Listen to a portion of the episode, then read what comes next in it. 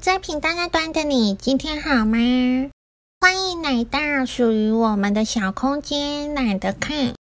这期节目将分享十一篇精选演讲中的第七讲，你准备好了吗？小米奥。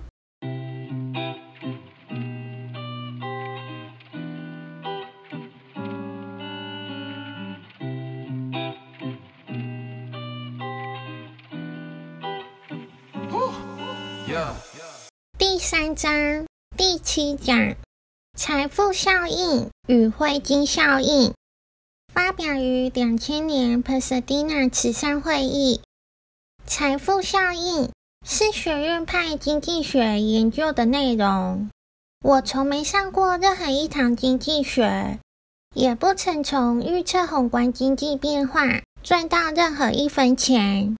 然而，当前大多数经济学家低估了股票财富效应发挥的威力。两千年美股上涨带来的财富效应有两个特别有趣的原因：一，大批上市公司股价飙涨，速度比 GNP 成长快多了，这是史无前例的现象，因此，相关的财富效应肯定也是史无前例的。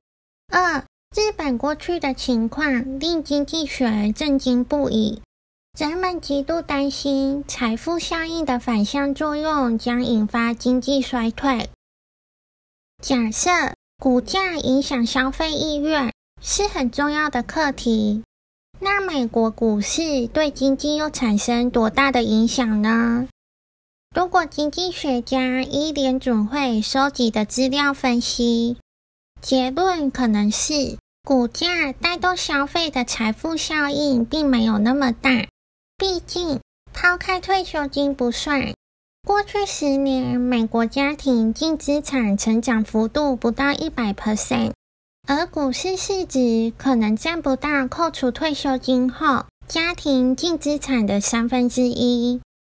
此外，股票资产在美国家庭集中程度高得不可思议。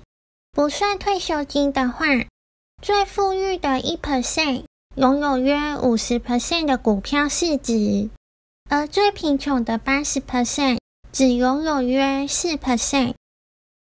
我认为这种经济学思考跟现实大为脱节。这些经济学家所引用的资料是错误的，提出的问题也是错误的。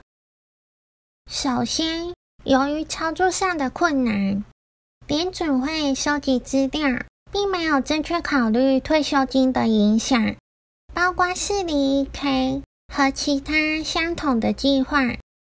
假设有个六十三岁的牙医，在他的私人退休金账户内。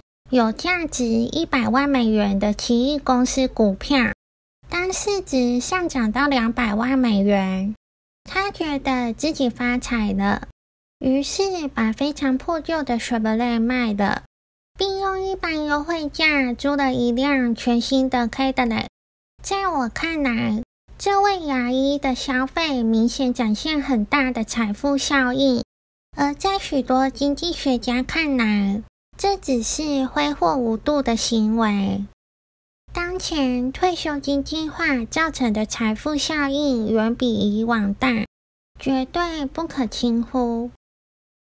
另外，传统经济学家在思考过程中，往往漏掉背走黑金的因素。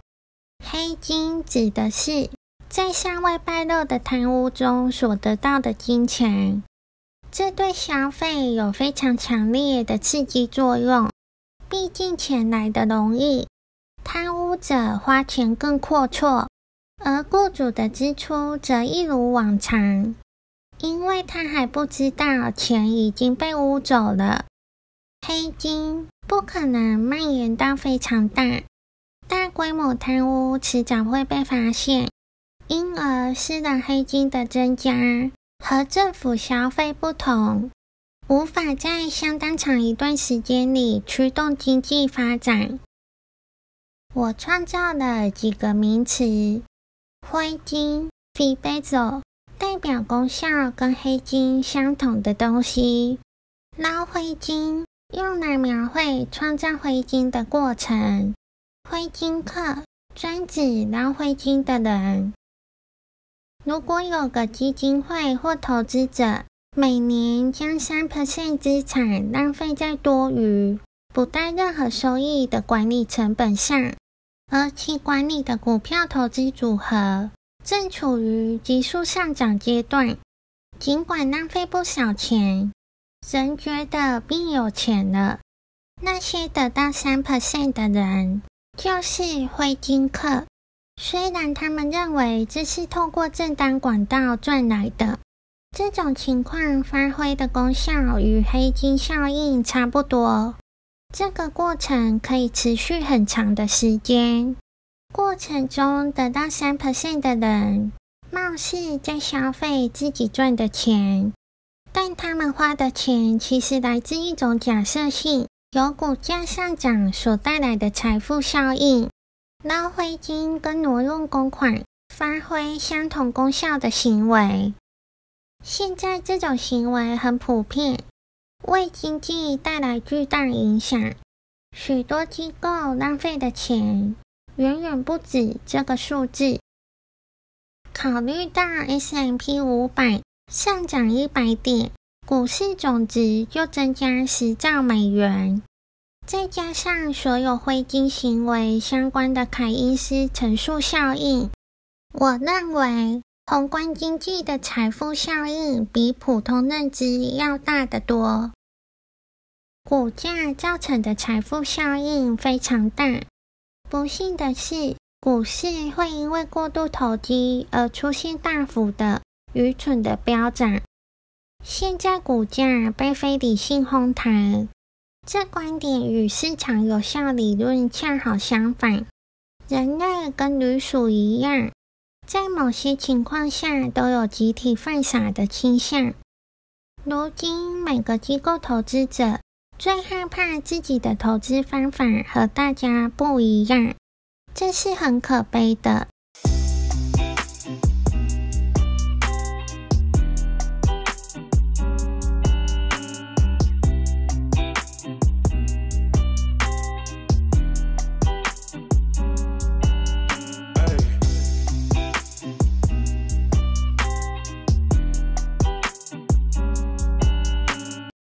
下集节目将用一个简单的寓言故事，揭露二零零三年金融大丑闻带给我们的启示。别忘了按订阅哦！我是 Black，你的伴读小书童。我们下集见喽！